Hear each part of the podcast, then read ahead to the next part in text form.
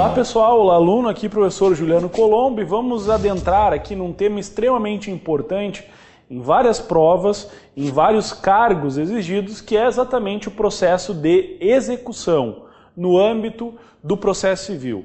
Então o que vai acontecer? A gente vai tentar detalhar, aprofundar e focar em alguns temas importantíssimos dentro do processo civil na parte de execução. Por que parte de execução? Porque execução é uma das matérias mais cobradas em nível de provas, em nível de concurso público. Você pega concurso aí para juiz uh, uh, federal, juiz de direito, delegado, uh, concursos em geral das carreiras jurídicas, né? Você vai ter aí diretamente a linha da execução como uma das grandes matérias. Claro, por vezes, né?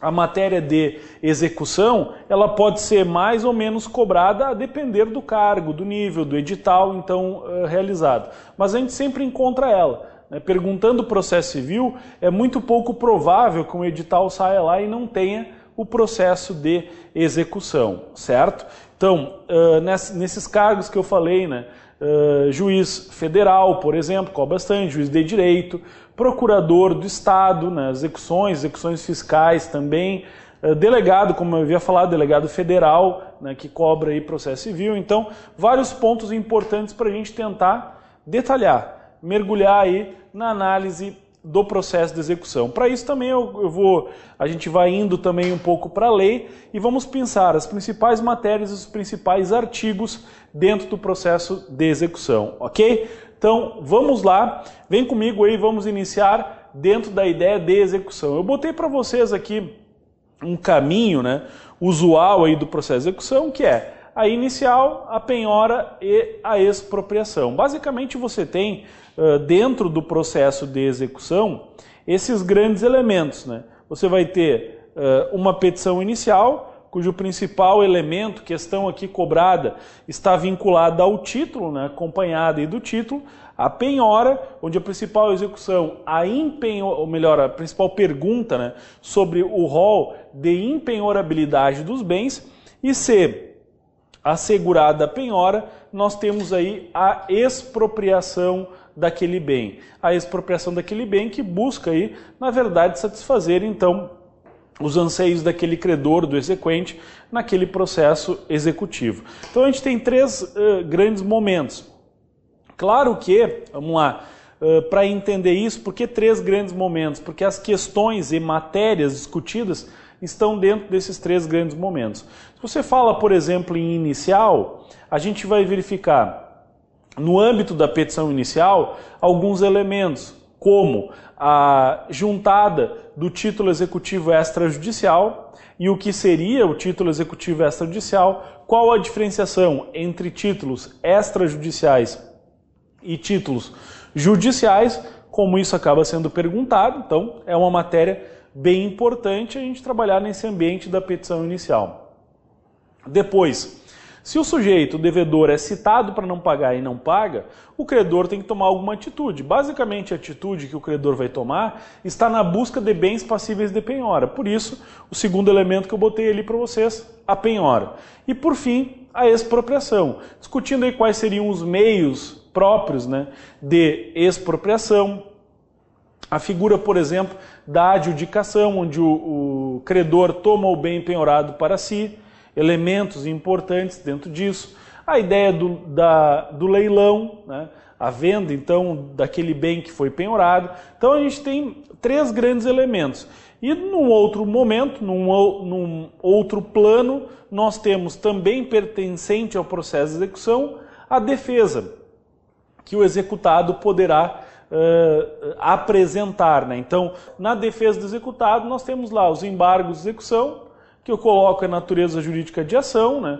uma ação de defesa, portanto, já explico por que coloquei matéria ampla, 917, ausência de efeito suspensivo, 919, então todos os elementos relacionados aí ao processo de execução. A gente tem que tomar muito cuidado, porque isso acaba sendo muito cobrado aí dentro das questões de prova. Então a gente tem assim, ó, num primeiro momento, vamos dar uma olhada nessa parte da inicial, depois da penhora e impenhorabilidade, que já conduz aí a expropriação.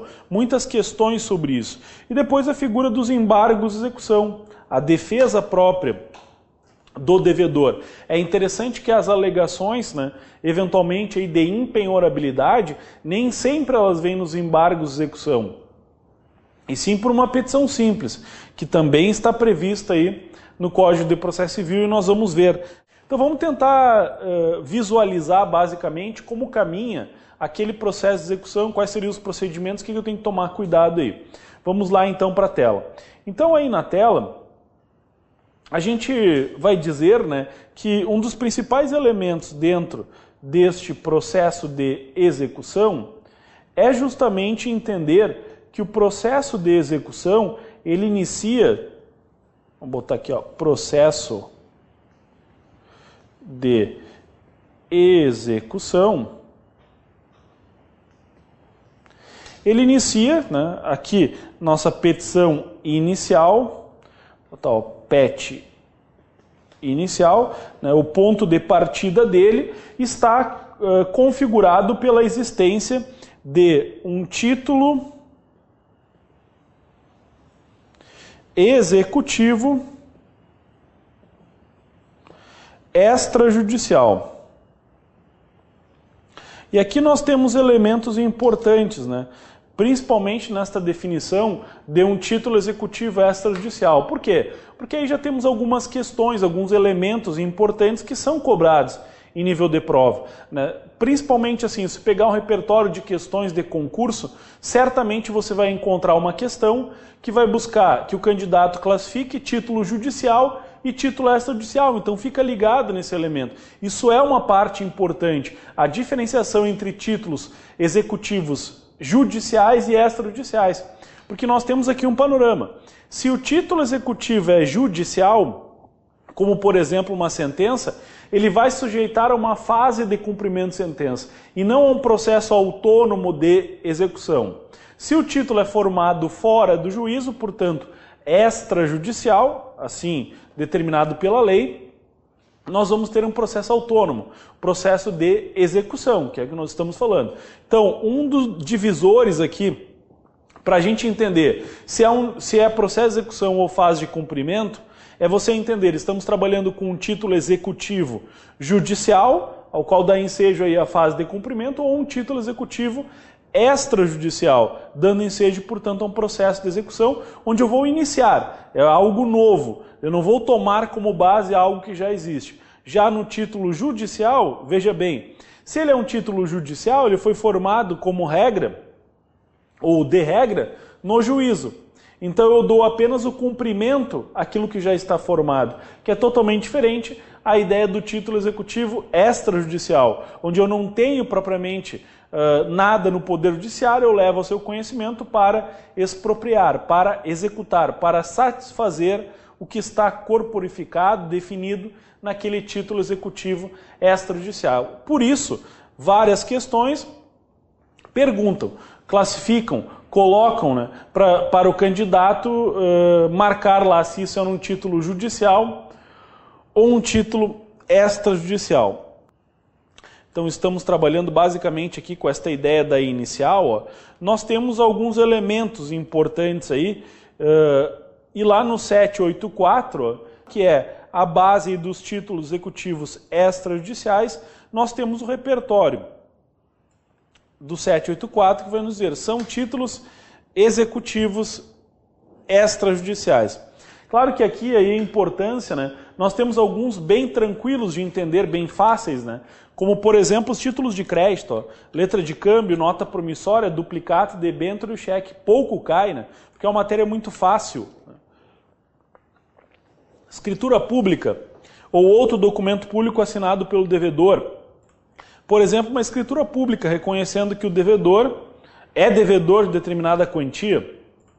Veja que aqui não há necessidade de assinatura por, por duas testemunhas, o que já é diferente quando se fala no documento particular assinado pelo devedor e por duas testemunhas. Aqui nós temos, portanto, um contrato É, quando a gente fala aqui no 784, inciso 3, nós estamos basicamente falando em contrato.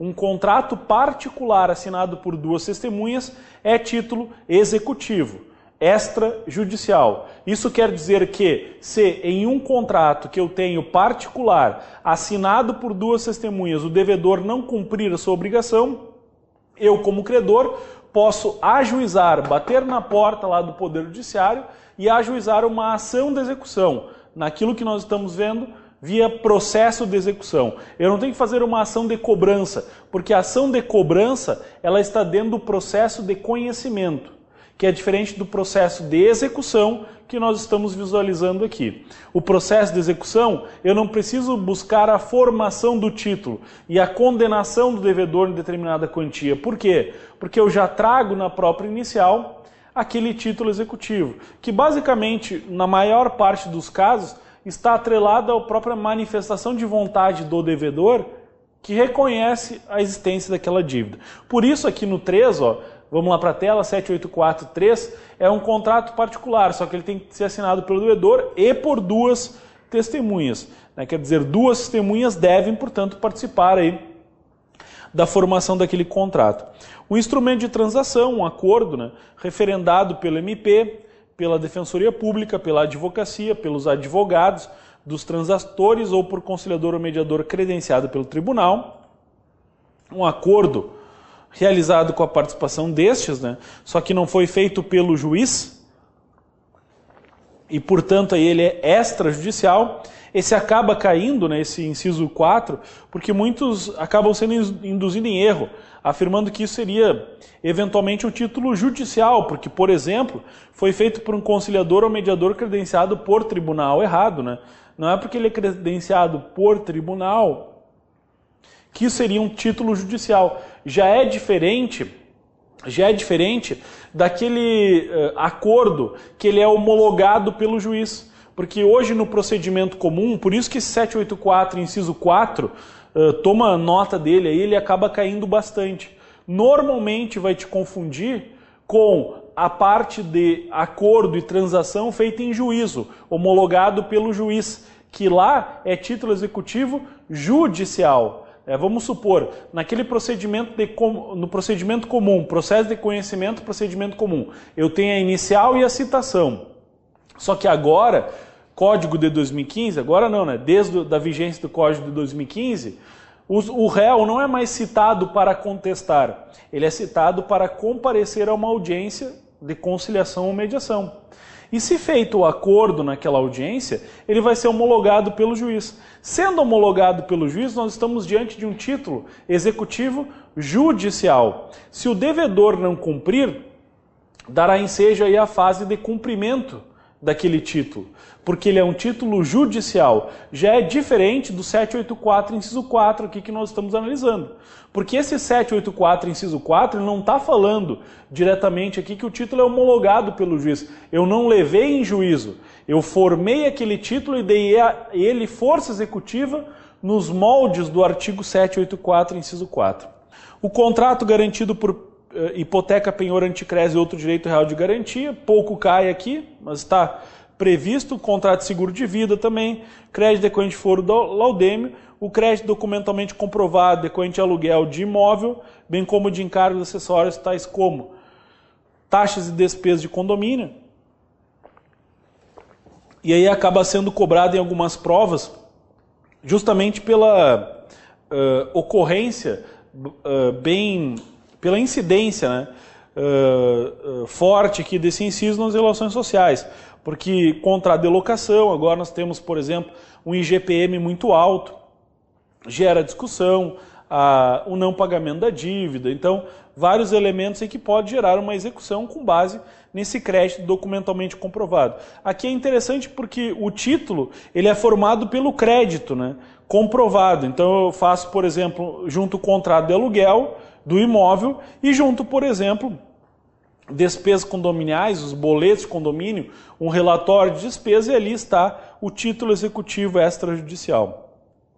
A CDA, aqui envolvendo principalmente aí, né, não somente isso, mas em grande parte as dívidas tributárias, onde é lavrada uma certidão de dívida ativa, o crédito referente às contribuições ordinárias e extraordinárias do condomínio, aí é o condomínio, por exemplo, cobrando aí do condomínio, aquilo que não foi pago, a certidão expedida por serventia notarial de registro relativos a valores e emolumentos e demais despesas pelos atos por ela praticados, pouco aplicável, né? porque na maior parte dos casos a serventia notarial de registro só entrega uh, o documento quando está pago o, o, serviço, né? mas é previsto aí como um título executivo extrajudicial. E todos os demais títulos, por disposição expressa, a lei atribuir força executiva. Nós temos aí alguns, uh, alguns Uh, algumas leis próprias que garantem à força executiva aquele título firmado, como é, por exemplo, o Estatuto do OB, que garante força executiva ao contrato de honorários advocatícios.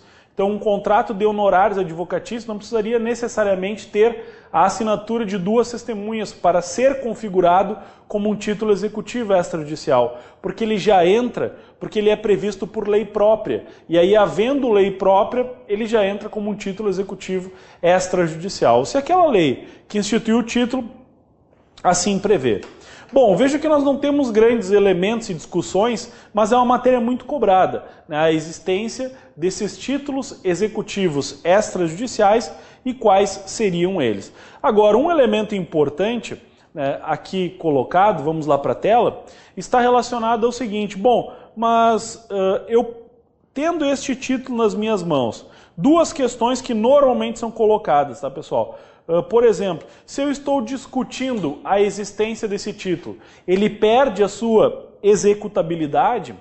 E outro elemento importante, tendo o título, eu poderia optar, por exemplo, por uma ação do processo de conhecimento ou necessariamente eu tenho que utilizar o processo de execução? Será que eu não poderia, com base num título executivo extrajudicial, me valer de uma ação monitória, essas questões também, gente, são bastante cobradas aí e a gente tem que ter uma atenção para isso. Então aqui, né, a discussão do título, eu estou discutindo, entrei aí, por exemplo, vou colocar aqui, ó, com uma revisional.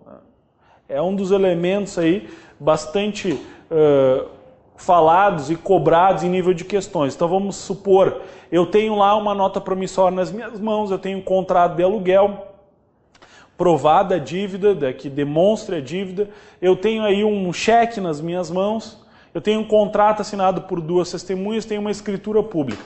Beleza, então eu tenho nas minhas mãos um título executivo extrajudicial. Só que aí a questão pode contar que aquele devedor, previamente à tua ação de execução, previamente a você ajuizar a ação de execução, ele na verdade uh, ajuizou uma revisional lá pelo processo de conhecimento para considerar abusiva alguma cláusula contratual que deu origem àquele título ou alguma abusividade já existente naquele título. Por exemplo, vamos supor que eu faça um contrato né, assinado por duas testemunhas e aquele contrato assinado por duas testemunhas, estando então, portanto, se eu botar aqui para vocês, estando, portanto, nas, uh, nas minhas mãos, ele eventualmente, uh, o devedor busca discutir cláusulas contratuais, já postas naquele contrato assinado por ele. Então, o contrato foi assinado pelo devedor, pelo credor, devedor e por duas testemunhas.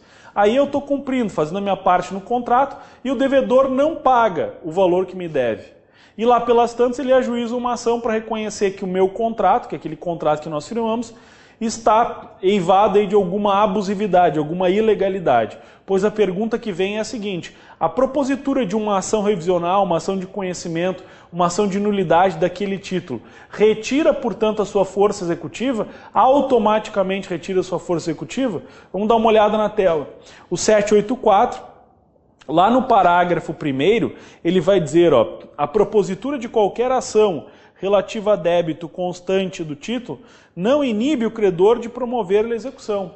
Eu só tenho que tomar um cuidado aqui pelo 784, parágrafo 1 se naquele processo de conhecimento, naquela ação ajuizada pelo devedor, ele não conseguiu uma tutela antecipada, uma tutela de urgência, para suspender uh, a eficácia, os efeitos, a execuibilidade daquele título. Ele até pode conseguir, mas o que o 784, parágrafo 1 está nos dizendo é que ajuizada uma ação onde se discute qualquer elemento relativo ao título, e aí vamos pensar, claro que essa ação ela será ajuizada pelo devedor. Né? Então o devedor ajuizou uma ação discutindo elementos daquele título. E aí, eventualmente, eu, como credor, poderia ou não promover a execução enquanto está tramitando aquela ação de uh, declaratória de nulidade uh, que busca, uh, vamos dizer assim, revisar cláusulas e declarar cláusulas contratuais ou cláusulas que surgiram e foram suporte para aquele título como abusivas. Eu posso entrar com execução? Posso. O artigo 784, parágrafo 1 vai dizer que a ação relativa ao título não inibe o credor de promover-lhe execução. Essa, esse é um elemento importante. Então, vamos aí na tela, ó, 784, parágrafo 1 ele responde bastante coisa. Não inibe a uh, ação do credor. Não inibe que o credor possa promover, portanto, a execução. Então, quando a gente fala que se o sujeito ajuizou uma ação revisional, eu poderia entrar com a ação de execução? Sim. Né? Basicamente aqui ó, nós temos o 784, parágrafo 1 do Código de Processo Civil. O 784, parágrafo 1, ele mata essa estrutura, essa ideia, esta pergunta muito comum nas provas, dizendo o seguinte: olha, mas se eu estou discutindo aquele crédito, eu não te, aquele título não teria capacidade de executá-lo. Claro que teria sim. Isso está expresso pelo 784 para a primeira. E outra pergunta que eu havia colocado é exatamente essa. Se eu estou nas minhas mãos com um título executivo extrajudicial, eu poderia não optar pela execução, ó, dizer assim, ó, tá legal, eu tenho nas minhas mãos um processo de execução, um título executivo extrajudicial, mas eu não quero, eu vou fazer uma ação monitória ou um processo de conhecimento. Eu poderia ou não tomar esta atitude. Isso também é um ponto que eu considero, reputo irrelevante, em nível de questões, né? Que está aqui no 785. Ó. A existência de título executivo extrajudicial não impede a parte optar pelo processo de conhecimento, a fim de obter título executivo judicial. Isso está aí, portanto, no 785. Então, pessoal, vamos tentar entender. Se eventualmente uma questão vem e te pergunta o seguinte: olha só, você está nas suas mãos com um cheque, uma nota promissória, um contrato assinado por duas testemunhas. Você tem nas suas mãos, portanto, um título executivo extrajudicial. A pergunta é: eu poderia pegar esse título executivo extrajudicial e, portanto, formado fora do juízo, e ao invés de ajuizar uma ação de execução, ajuizar uma ação de cobrança, que ação de cobrança não é execução, a ação de execução é o processo de execução. A ação de cobrança, eu busco reconhecer a existência daquele título anteriormente. Então a ação de cobrança, na verdade, na verdade, ela é uma ação que vai declarar, por exemplo, a existência de uma dívida e condenar o réu naquele valor. É isso que eu vou buscar numa ação de cobrança. E, portanto, ela não é de execução, é processo de conhecimento. Ou uma ação monitória, onde a lei vai dizer, né, a prova escrita sem eficácia de título executivo. Pois aí fica a pergunta, gente, vamos, vamos tentar entender. Diante desse questionamento, né, 785, eu tenho nas minhas mãos um título executivo extrajudicial. Eu posso entrar com a ação de execução? Posso. Eu posso entrar pelo processo de conhecimento? Posso também. Com ação de cobrança? Posso. Posso entrar com ação monitória? Também posso. Isso agora autorizado expressamente pelo artigo 785 do Código de Processo Civil. Então fica ligado nesse ponto. Vamos lá para a tela. Ele vai dizer: a existência de título executivo extrajudicial não impede a parte de optar pelo processo de conhecimento, a fim de obter título executivo judicial, a fim de buscar, portanto, aquele título judicial. Mas aí você pode estar perguntando, né? legal, entendi o artigo, mas por que, que alguém faria isso? Tendo nas suas mãos um título executivo extrajudicial, não promove execução, promove uma ação de cobrança pelo processo de conhecimento. Por que alguém faria isso? Alguém faria isso porque eventualmente a gente trabalha, pode trabalhar num, num plano ideal, pensar, ah, eu tenho um cheque nas minhas mãos, eu tenho uma nota promissória, eu tenho um contrato assinado por duas testemunhas. Só que aí eu, eu penso, né, vamos supor lá, eu tenho lá um crédito de 3 milhões. É muito mais fácil executar. Só que eu tenho que ter um título executivo extrajudicial. E aí eu penso o seguinte, olha, ele está assinado aqui por duas testemunhas, mas não tem a identificação dela, só tem a assinatura. Será que o juiz vai reconhecer aquilo como um título executivo extrajudicial ou não? Será que não é melhor mover uma ação cobrando aquele valor? Porque aí eu não estou falando mais de um título, estou falando de uma prova que eu tenho, muito eficaz daquela, daquela dívida, mas não um título exigido conforme os requisitos legais.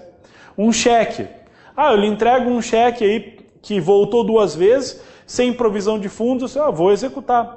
Mas aí você vai olhar o cheque, o cheque tem prazo prescricional de seis meses. Você está na, na dúvida se realmente teria ou não, está ou não dentro daquele prazo prescricional. Se contaria aquele dia ou não, a data da assinatura. Será que eu começo a contar um dia depois, mas aquele dia depois não era dia útil? Será que ele está dentro do prazo prescricional ou não? Bom, para assegurar o direito desse credor, o 785 permite, você pode ajudar uma ação de cobrança.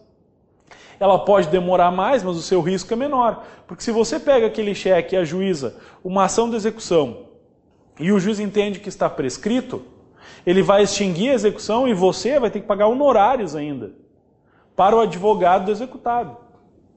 E aí, nesse caso específico, eu era credor e me tornei devedor e tenho um cheque nas minhas mãos que eu poderia executar. Só que por uma discussão de prescrição eu perdi, então seria melhor eventualmente entrar com ação de cobrança. O cheque tem prazo prescricional de seis meses, como regra, né? então passou dois anos, ainda está dentro dos cinco anos para cobrança de dívidas. Então você pode ajuizar a ação de cobrança. Então isso é o que nos diz né, o nosso artigo 785. Outro ponto importante reside né, uh, e aí eu coloco alguns pontos relevantes no seguinte patamar, olha só. Veja que uh, posta aí a, a petição inicial, um outro elemento importante é o seguinte, vamos supor que o devedor ele não pagou, né? então o devedor não quitou aí a sua obrigação, e aí como um ato consequente o, o, o credor é intimado para se manifestar. Então vamos supor assim, ó, né? Eu tenho aqui a petição inicial. Aí sai a ordem de citação do devedor. Vamos supor que o devedor devidamente citado para pagar a dívida não paga. E aí permanece omisso. Vou botar assim, ó, conjunto vazio. Qual vai ser basicamente a atitude do credor? O juiz vai perguntar para o credor, para que se ele manifeste, né, dê andamento ao processo de execução. E aí o credor vai buscar bens passíveis de penhora. É a busca, será que ele tem bens passíveis de penhora? É assim que transita aí, ou que tramita o processo de execução. A gente vai perguntar, tá, mas onde está a audiência de conciliação, mediação? Isso é lá no procedimento comum. Onde está a contestação do devedor? Não tem. O executado não tem contestação. Ele pode ajuizar uma ação de defesa, que nós vamos falar seriam os embargos de execução, já mostrei aqui. Mas basicamente é isso. Então você vai ter a petição inicial, portando o título, citação do devedor, devedor pagando ou não, e aí depois, se ele não pagar, se permanecer omisso, então a penhora, a busca de bens passíveis de penhora. Só que que acontece? Com o Código de 2015, começaram a surgir alguns elementos, discussões nesse ambiente aqui.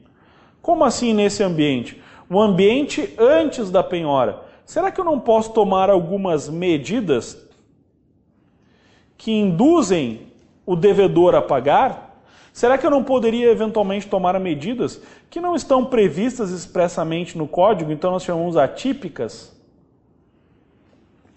De repente você já ouviu falar, né?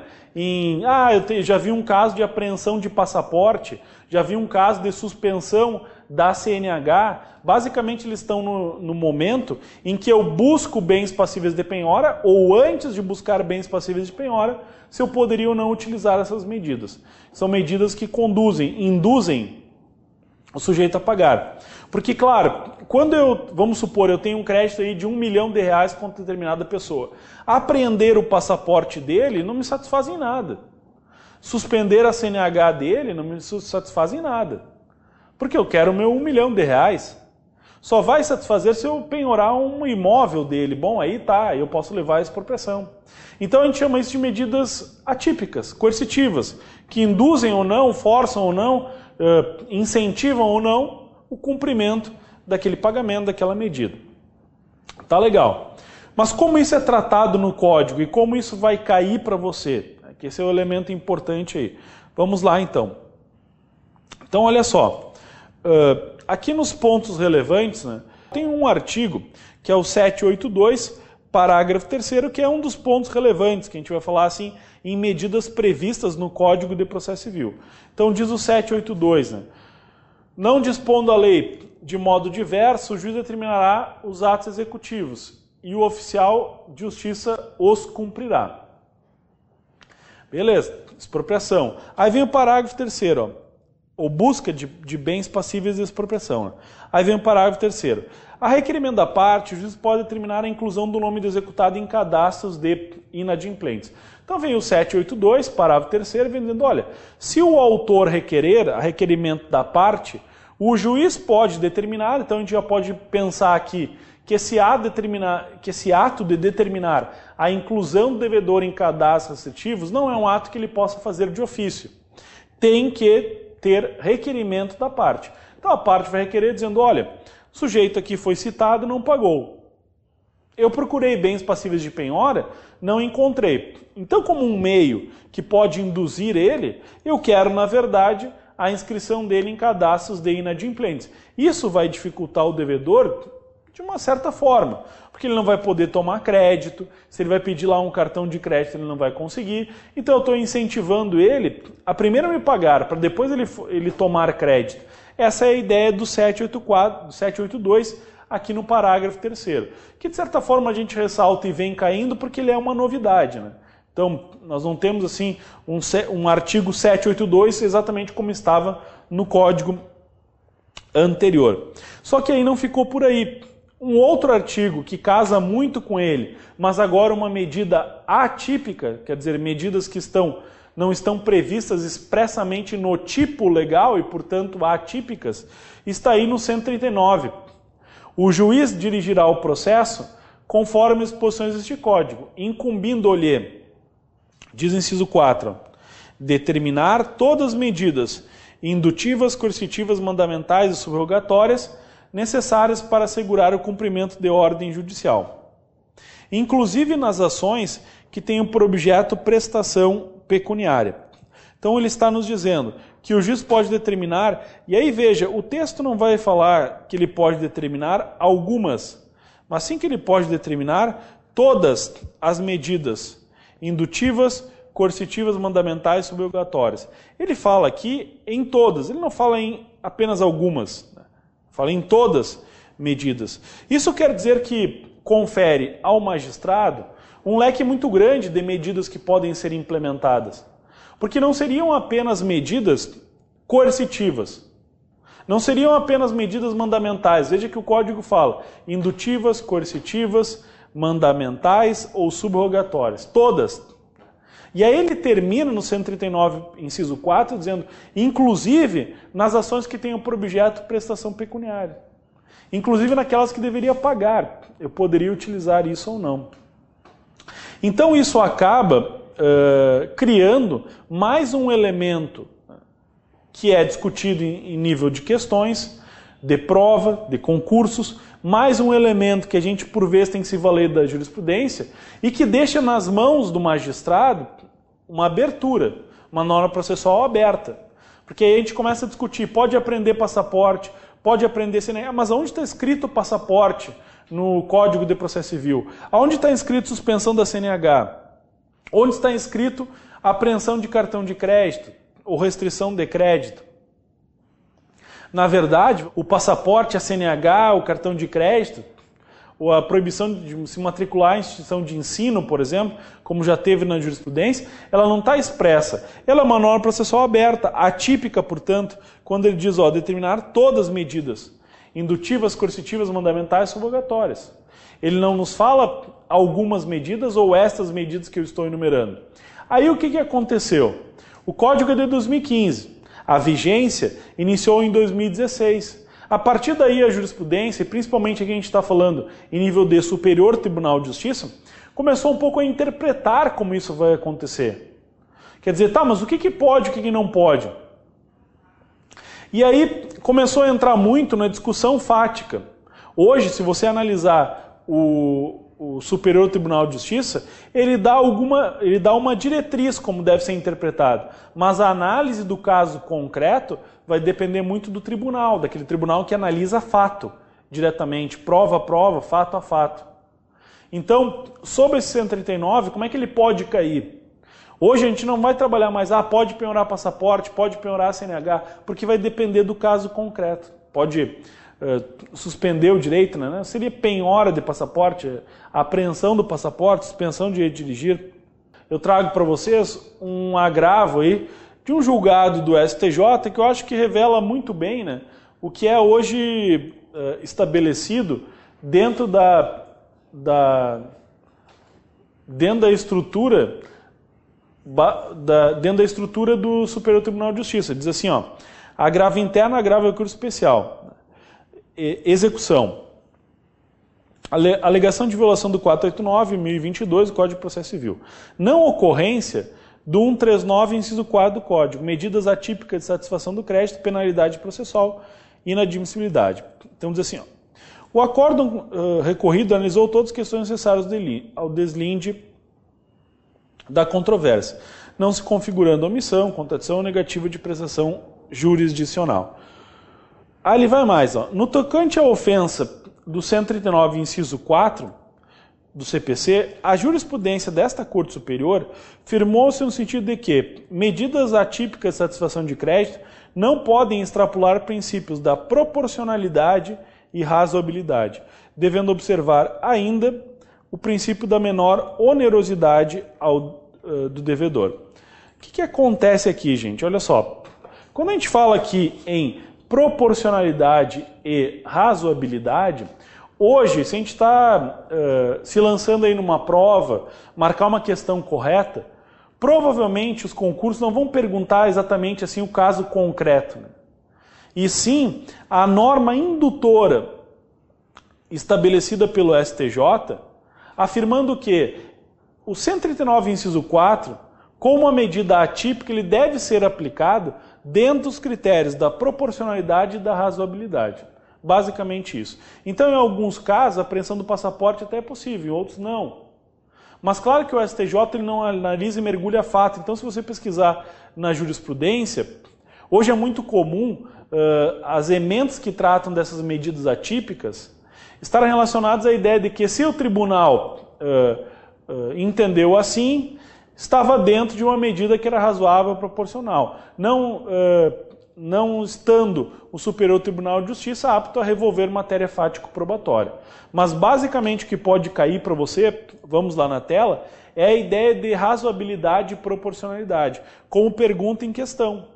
Ah, eu vou qual, qual o critério para utilizar medidas atípicas? E se o juiz deferi, deferiu determinada medida atípica dentro da proporcionalidade e da razoabilidade necessária.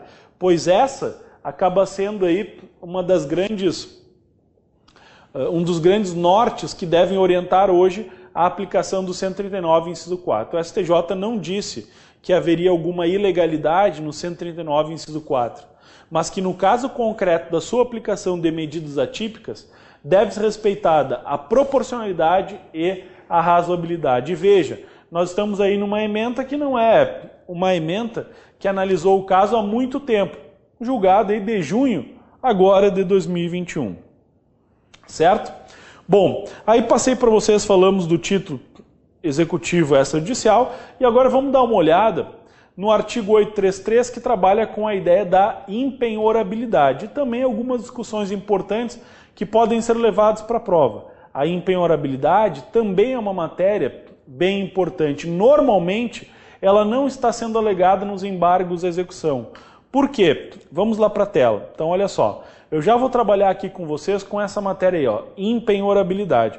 Mas antes eu vou fazer uma referência ao que eu já havia comentado anteriormente, dentro da chamada defesa do executado. O que, que acontece?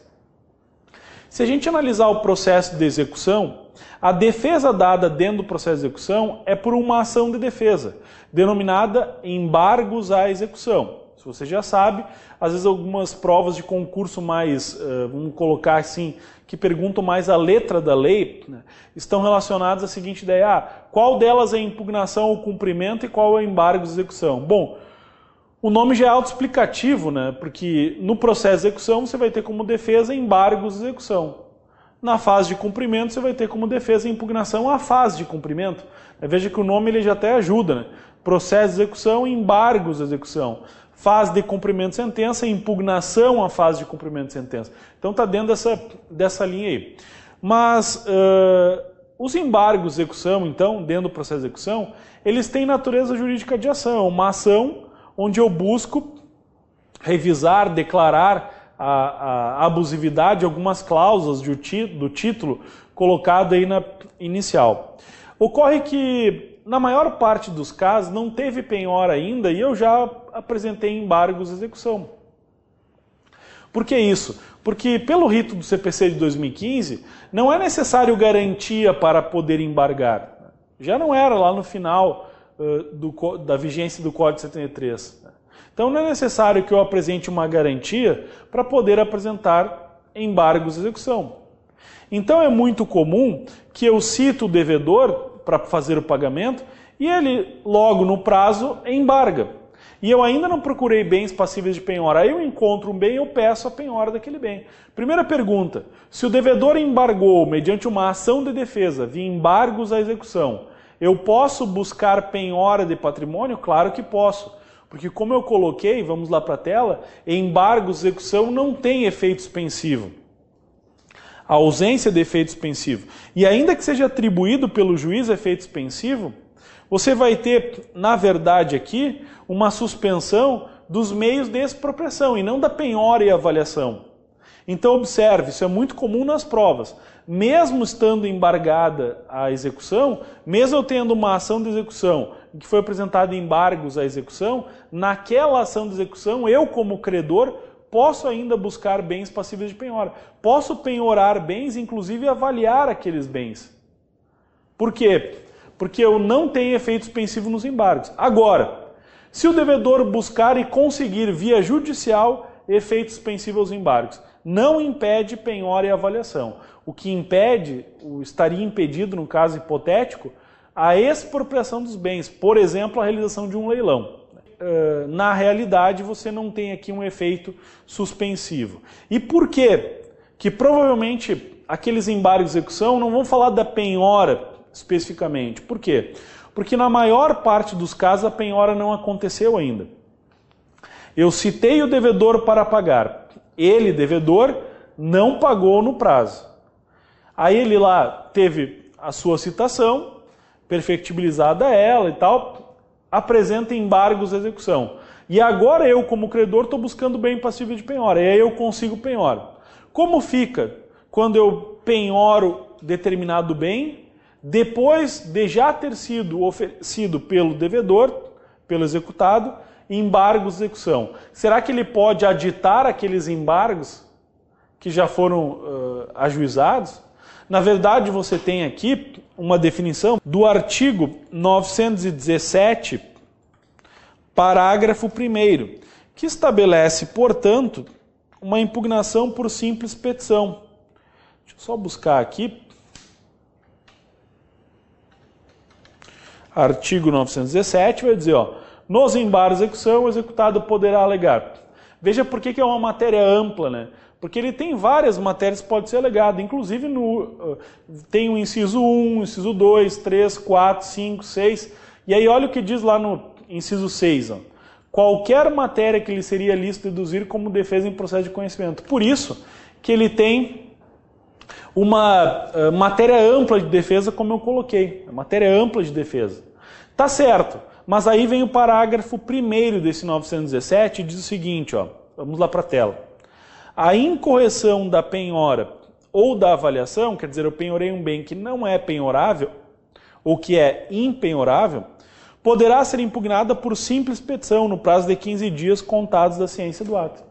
Então você tem a possibilidade de, por simples petição, impugnar, por exemplo, aquela penhora incorreta. Então você vai ter na ação de execução os embargos de execução, que são a defesa do executado, e quando o executado não concorda com a penhora de determinado bem, por simples petição no prazo de 15 dias, ele vai lá e faz a impugnação. Quais são as defesas que ele tem? Embargos de execução, né, com todos os seus atributos, suas características, mas também há uma impugnação por simples petição. Essa impugnação por simples petição, ela acontece quando? Normalmente, para situações supervenientes, quando eu já apresentei os embargos de execução, e aí surge a penhora. O credor está procurando bens passíveis de penhora, ele vai lá, efetiva uma penhora. Nós temos também uma defesa no próprio uh, estabelecida, né, no próprio elemento lá do cisbajude. Né? Então, Bacen-Jude, para quem já ouviu falar, o Cisbajude agora, né? a penhora de ativos em conta corrente, por exemplo. Também tem eh, a maneira de impugnar em cinco dias, alegando que seria impenhorável, certo? Que está posta no artigo 833. Né? Nós estamos, na verdade, aqui indo para essa parte final. Né? Ah, o, foi feita a citação aqui, ó. Deixa eu botar foi feita a citação aqui, o devedor não pagou e agora eu busco bens passíveis de penhora.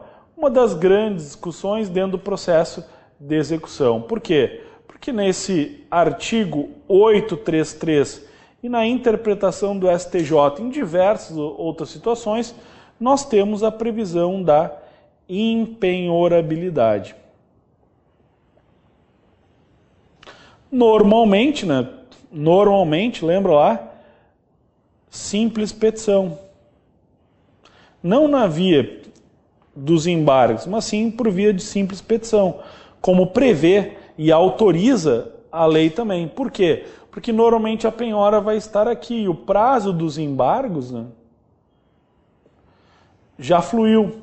E, portanto, agora eu tenho que alegar uma impenhorabilidade por simples petição. Mas vamos lá, dentro dessa imperabilidade por, por simples petição, nós temos alguns elementos mais importantes, outros menos. Né? Claro que aqui eu busco te dar um, um direcionamento exatamente naquilo que pode cair, em termos de algo mais aprofundado. Né? Então, veja que nós temos aqui ó, o artigo 833. Né? Aí ele fala ação impenhoráveis. Gostaria de trabalhar com vocês esse inciso 4, que é um dos mais discutidos aí são impenhoráveis os vencimentos, subsídios, soldos, salários, remunerações, né? proventos de aposentadoria, pensões, pecúlios, montepios, bem como a quantia recebida por liberalidade terceira destinada ao sustento devedor de sua família, os ganhos de trabalhador autônomo e honorários de profissional liberal. Seria a impenhorabilidade do salário. E o outro elemento que eu gostaria de tratar também é esse aqui do 833, inciso 10, que ele vai dizer: a quantia depositada em caderneta de poupança até o limite de 40 salários mínimos. Né? Então não seria somente isso, mas esse é um ponto aí uh, importante. A relativização do parágrafo 2 né, que vai nos dizer que não se aplica a hipótese de penhora, por exemplo, de salário, a impenhorabilidade do salário, não se aplica na hipótese de penhora para pagamento de prestação alimentícia independentemente de sua origem, bem como as quantias excederem aí a 50 salários mínimos mensais. Quer dizer, o sujeito tem um salário que excede a 50 salários mínimos mensais e, portanto, parte do salário poderia ser penhorado, respeitado aí a parte que não excede a 50 salários mínimos mensais. Claro que não é uma realidade a verba salarial, né, o salário superior a 50 salários mínimos, mas está previsto aí no parágrafo 2 do 833. Bom, sobre a, a penhora aí de poupança, né, veja que aqui eu faço um link interessante no que poderia ser retratado para vocês. Vamos lá. Então, ali na tela, 833, inciso 10. A quantia depositada em caderneta de poupança até o limite de 40 salários mínimos. Então, o que, que nós vamos ter? Vamos supor que o devedor ele é devedor, estou devendo 10, 20, 30 mil, mas eu tenho uma poupança em meu nome que tem até 40 salários mínimos. Bom, 40 salários mínimos hoje, vamos supor, tá? vamos fechar em 40 mil reais. Né? que aí é inferior. Então eu tenho 40 mil reais na minha poupança. Se eu tenho 40 mil reais na minha poupança, eu posso, em tese, pela literalidade, ser devedor, ser devedor e uh, não perder, ser blindado aquele valor de poupança, certo? Só que aí nós começamos algumas discussões, e aí sim, em nível já de prova. Ah, mas se eu pegar e tirar de 40 salários mínimos e aplicar lá num CDB, CDI, fizer uma aplicação financeira, será que eu continuo com aquele valor protegido? Se eu pegar aquele valor e comprar ações na bolsa, se eventualmente a minha poupança não é bem uma poupança. Por que ele não é bem uma poupança? Porque, na verdade, qual é o conceito aqui? É, vamos pensar, né? O que pensou o legislador, mens legis, né? O que pensou aqui a lei quando ela estabelece o 833, inciso 10? Ela está dizendo o seguinte, olha, aquele sujeito que guarda seu dinheirinho lá, né? Mas que, claro, vai ter sua vida, e aí ele guardou a vida inteira aquele dinheirinho lá, não vou tirar dele. Porque aquilo, se acontecer alguma coisa, se ele ficar doente, um, uma faculdade, a poupança ela tem uma, vamos supor, uma cara própria para o brasileiro. Né? Quer dizer, eu estou me resguardando de um imprevisto, então eu vou guardar na poupança. Aí vem a lei determina, ah, e se for inferior a 40 salários mínimos, é impenhorável. Só que aí alguns mantêm a sua conta do entra e sai na própria poupança. Aí surgem elementos. Será que CDB e CDI também tem essa proteção? Será que se eu faço uma aplicação financeira eu perdi? Será que se na minha poupança verdadeiramente ela não é uma poupança e tem um entra e sai de valor, eu não coloco lá para poupar, eu coloco lá porque vai dar um rendimentozinho se eu deixar lá um mês. Agora se eu não deixar eu perdi, tá bom, é melhor. Se eu deixar na conta corrente não vai ter nada, se eu deixar na poupança pode ter um rendimento, então deixo lá. Aí, vamos lá para a tela. O que aconteceu? Nós tivemos aí uma, uma decisão né, da segunda sessão do STJ, e aí eu retrato, veja, de agosto de 2021, extremamente recente a publicação. Né? A segunda sessão desta Corte Superior pacificou o entendimento de que é possível o devedor poupar valores sobre a regra da impenhorabilidade no patamar até de 40 salários mínimos, ou de até 40 salários mínimos. Beleza, nenhuma novidade. Não apenas aqueles depositados em cadernetas de poupança, mas também em conta corrente ou em fundos de investimento, ou guardados em papel moeda. Veja, portanto, né, que, uh, e aqui é interessante que ele coloca, né, valor depositado em poupança com movimentação de conta corrente, quer dizer, ele está na poupança, mas é como se fosse uma conta corrente, diante do tamanho entre e sai daquele valor. Só que aí a segunda sessão do STJ se manifestou no seguinte sentido: olha, a lei fala lá em poupança, mas não é só poupança. Né? Pode ser num fundo de investimento, pode ser guardado em papel moeda, pode ser na própria conta corrente. Então, reservada, guardada, esta impenhorabilidade, extensível, portanto, né, a outras formas, não só a estrutura aí da poupança. Bem, e o outro elemento que eu gostaria de mostrar também para vocês é a impenhorabilidade do salário. Vamos lá. O que aconteceu? Quando a gente trabalha com 833, a gente vai ver que o salário é impenhorável. Ele dá vários nomes para aquilo que teria natureza salarial. Né? Então ele fala ó, salário, subsídio, soldos, proventos, montepios, fala salário também, né? uh, aposentadoria, então ganho de trabalhador autônomo, honorários de profissional liberal, tudo aquilo que teria natureza de alimento, de salário para o sujeito, do seu ganha-pão, do seu dia a dia. Essa é a proteção dada pela lei. Beleza? Então tá bom. Aí vem a própria lei e excetua duas situações. Dizendo o seguinte, olha, mas o seu salário ele poderá ser penhorado, número um, quando você for devedor de prestação alimentícia, o que é natural. Imagina, por que, que foi protegido o meu salário? Para a minha alimentação, para o meu sustento, para a minha dignidade? Por que, que eu posso penhorar o salário eventualmente? Quando eu sou devedor de alimentos, porque aí outra pessoa está dependendo do meu salário. Eu não estou pagando lá, por exemplo, alimentos para o meu filho. E aí ele poderia sim penhorar o meu salário. Porque eu não posso levantar a bandeira e dizer, ah, mas é verba alimentar. Sim, mas para ele também é. Então aí foi atenuada a impenhorabilidade. E na outra situação, quando supera 50 salários mínimos. Só que aí o que, que aconteceu? Vamos lá. Aconteceu que a, a jurisprudência, aplicação, a própria advocacia como um tal, ela começou a se questionar sobre o, o, o 833 quando ele fala na liberação de quantias que excederem a, a 50 salários mínimos, que basicamente é o que tá, está no 833 parágrafo 2 porque se a gente perguntar, tá certo, mas isso não é da realidade nacional. As, a realidade é que as pessoas são devedoras e elas não ganham mais do que 50 salários mínimos a título de salário. Não tem pouco, né? Para dizer não tem, dizer, ó, raramente, né? Pode ter um diretor ó, de uma instituição, uma... claro, vamos lá, mas eu posso ter lucro, dividendos, eu sou empresário, bom, aí é outro sistema. Nós estamos falando de verba salarial, né? Aí diz assim, ó, bom, quando aquela, aquela verba ela exceder a 50 salários mínimos mensais, bom, então tá, é quase inaplicável. Mas vamos supor que o sujeito está me devendo 30, 10 mil reais, né? tem um sujeito que me deve aí 10 mil reais. E o salário dele é de 40 mil reais por mês. Vamos supor, 45 mil reais. Então o cara tem um bom emprego, recebe um salário de 45 mil reais mensais. E aí não me paga 10 mil. Eu vou procurar o patrimônio dele e não encontro. Eu posso penhorar o salário dele? Pela letra da lei 833, parágrafo 2 não. Porque ele recebe salário, e é um salário inferior a 50 salários mínimos, então eu não poderia penhorar. Aí surge no STJ uma certa relativização do rigor desta impenhorabilidade. Nós temos uma emenda de agosto, também aí de agosto, agosto de 2021, diz assim, ó, processual civil administrativo. Ação por improbidade, fase de cumprimento, penhora de 15% de verba alimentar percebida pelo executado. Então, por exemplo, em hora de 15% do salário. Né? Mitigação da regra da impenhorabilidade. Mitigação seria uma relativização né? da regra da impenhorabilidade do salário precedente desta corte. Uh, alegações de natureza fática deduzidos em recurso especial que não seriam aí analisados.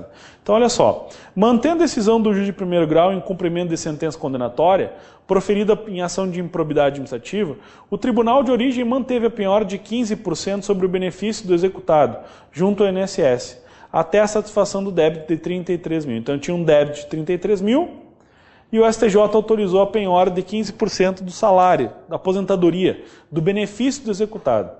Em sua mais recente decisão sobre o tema, a Corte Especial do STJ entendeu a regra geral de impenhorabilidade de salários, vencimentos, proventos, faz citação dos dois artigos, né?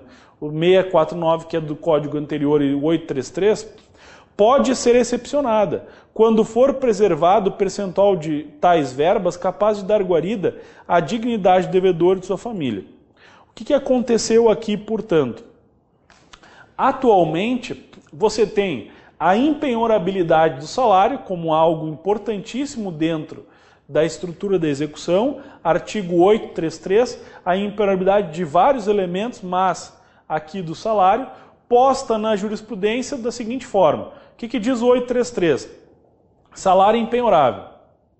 Mas lá nos seus parágrafos ele vai dizer, mas se você é devedor de alimentos, pode penhorar não importando se você é devedor ou não de alimentos, se for superior a 50 salários mínimos, você pode ter a penhora da parte que superar.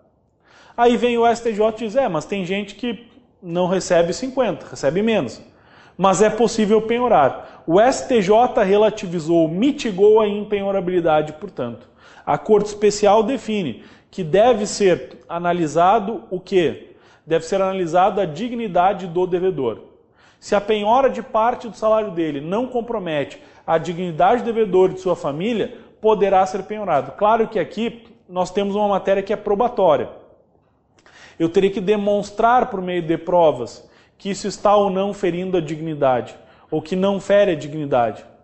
Isso tem que ser demonstrado ao longo do processo. E aí, eu não estou dizendo né, uh, diretamente que o ônus é do credor. Tá? Porque uh, no âmbito da empenhorabilidade, por exemplo, de conta corrente, o ônus é do devedor. Né? Se penhorarem um valor da tua conta corrente, o ônus é do devedor, daquele que sofreu a penhora, para provar que aquele valor não é não está abrangido ou está abrangido por alguma impenhorabilidade. Mas é interessante porque o STJ relativiza aquilo que é expresso pela lei. E é mais interessante porque o 833 ele fala que é impenhorável. E cria duas exceções, alimentos e quando superar 50 salários mínimos. E o STJ entende que isso pode também, diante da análise do caso concreto, feita aí, por exemplo, pelo juízo monocrático, pelo próprio tribunal, relativizar isso, mitigar essa impenhorabilidade para admitir penhora de parte do salário aqui do benefício de INSS de um executado, desde que isso não comprometa a sua dignidade. Claro que, assim como nós retornamos lá ao início, onde falamos de proporcionalidade e razoabilidade, isso acaba tendo um grau de subjetivismo. Dizer quando que, que compromete a dignidade ou não do devedor acaba caindo, com certeza, numa subjetividade mas é o elemento que nós temos aí definido pela Corte Especial do STJ. Ok? Pessoal, então com isso, eu tentei passar para vocês alguns pontos importantes que costumam cair nas questões, elementos cobrados em termos de prova, ok? Dentro da estrutura do processo civil e do processo de execução, ok? Agradeço muito a participação, até a próxima, fiquem com a gente.